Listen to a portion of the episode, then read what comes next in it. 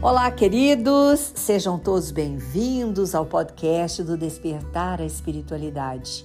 Vamos elevar os nossos corações, pensamentos, sentimentos ao alto, formando aquele elo virtual, dando nossas mãos e elevando nosso coração, como um foco de luz que sobe ao alto, para levar tudo aquilo que somos temos, pensamos, nossas alegrias, nossos medos, aflições, nossa felicidade, nossa paz, toda a nossa vibração, seja ela qual for neste momento, elevando ao alto para o mais alto. E assim nós iniciamos o podcast de hoje, agradecendo toda a espiritualidade que nos acompanha, acompanha você que sempre está sintonizado aqui no Despertar a Espiritualidade comigo, que curte os podcasts, que está aberto com o teu coração para esse crescimento, para esse despertar diante de assuntos interessantes como o comportamento humano e a nossa comunicação com a vida, com aqueles que nos rodeiam. Bom, queridos, hoje eu preparei um assunto para a gente refletir. É sobre seguir em frente e deixar o passado no lugar dele. E não ficar sintonizado, ligado, fixado exageradamente lá atrás. Porque o apego com o passado exagerado, ele vai prejudicar imensamente a nossa vida no presente.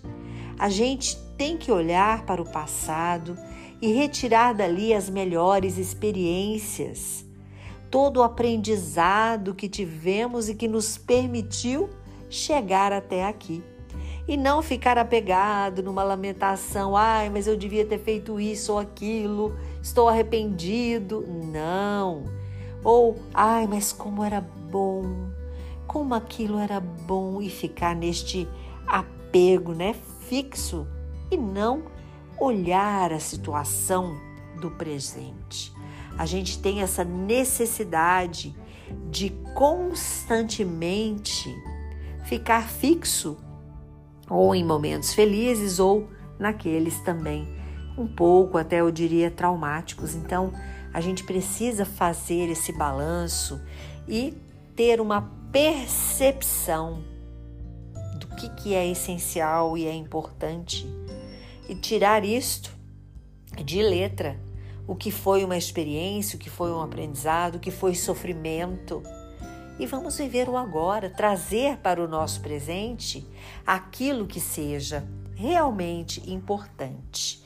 E é assim que seguimos, porque quando nos apegamos ao passado, às pessoas, aos eventos negativos que ocorreram, isso afeta o nosso sucesso de hoje. Vamos então nos apegar em coisas boas e vamos seguir.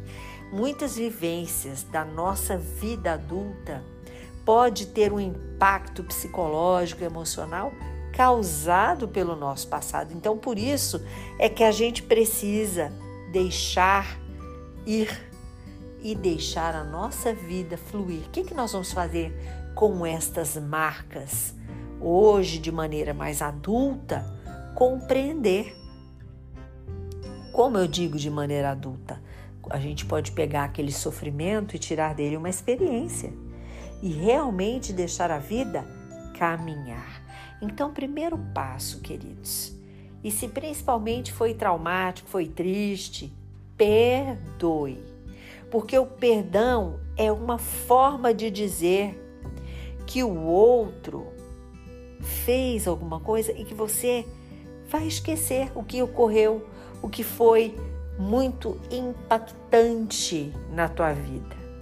Vamos desprender desse rancor, deste ressentimento que te impede de seguir adiante, porque fica fixo naquele sabe, naquele rancor, aquela coisinha que vai formigando assim o coração dando aquela tristeza, vamos seguir o caminho do perdão, colocar pensamentos bons no lugar, ver o melhor da pessoa por mais que ela tenha errado. Vamos seguir. Perdoar verdadeiramente é esquecer, né?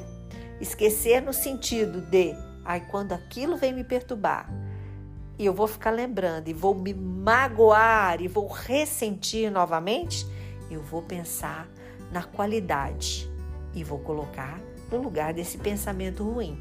Isso ajuda muito. A intenção, queridos, de fazer esse exercício, de pôr algo, né, um pensamento bom no lugar, é ressignificar a vida, as pessoas, as situações, as coisas vividas que estão no passado. A gente pode reconstruir algo e ajudar que seja uma convivência boa no presente, tanto no fato em si, quando nos relacionamos, tanto quando a gente pensa naquilo que nos feriu, que nos magoou. Então, quando a gente faz esse exercício, ressignifica aquilo né? Aquele pensamento, aquela, aquele julgamento com relação a alguém, isso nos ajuda a enfrentar os medos. Então, o que que ocorre quando a gente sente os medos? Muitos sentimentos aparecem. O medo da rejeição. Se você se sentiu rejeitado em algum momento e isso persiste, Vamos fazer este exercício. O que que esta pessoa fez de bom que me demonstra amor? Por que, que ela quer estar comigo? Isto é enfrentar o medo. O medo de se envolver emocionalmente novamente com alguém ou situação que te feriu. Vamos ressignificar Vamos enfrentar isto e conviver, sim, com esta capacidade que temos de ressignificar, de fazer diferente. O medo de julgamentos. Ai, mas o que, que vão dizer? O que, que vão pensar se eu perdoar essa pessoa ou se eu aceitar tal situação? Vamos enfrentar este medo. Que julguem, que falem, a vida é minha. Sou eu que carrego e tomo a rédea das, da vida nas minhas mãos. O medo de ser magoado novamente. Isso acontece. Por quê? Porque tem um trauma ali. Vamos enfrentá-lo. Vamos tentar, vamos dar uma nova chance para a situação. O medo de fracassar. Poxa, eu dei a chance e a pessoa pisou de novo na bola ou o fato ocorreu novamente. Vamos enfrentar esse medo e dar a chance, sim. E esse medo, querido, de viver situações ruins novamente faz parte do nosso crescimento. E a gente precisa saber o que fazer diante desta situação, né? Existe ainda outras formas de lidar com os nossos medos.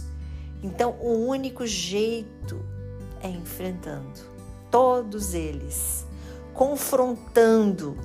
A gente vai requer, requerer, né, muita força e ter essa confiança plena.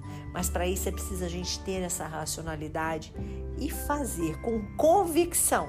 Porque se tiver uma pontinha de medo, a chance de do sucesso não existir, de ter um fracasso, é enorme.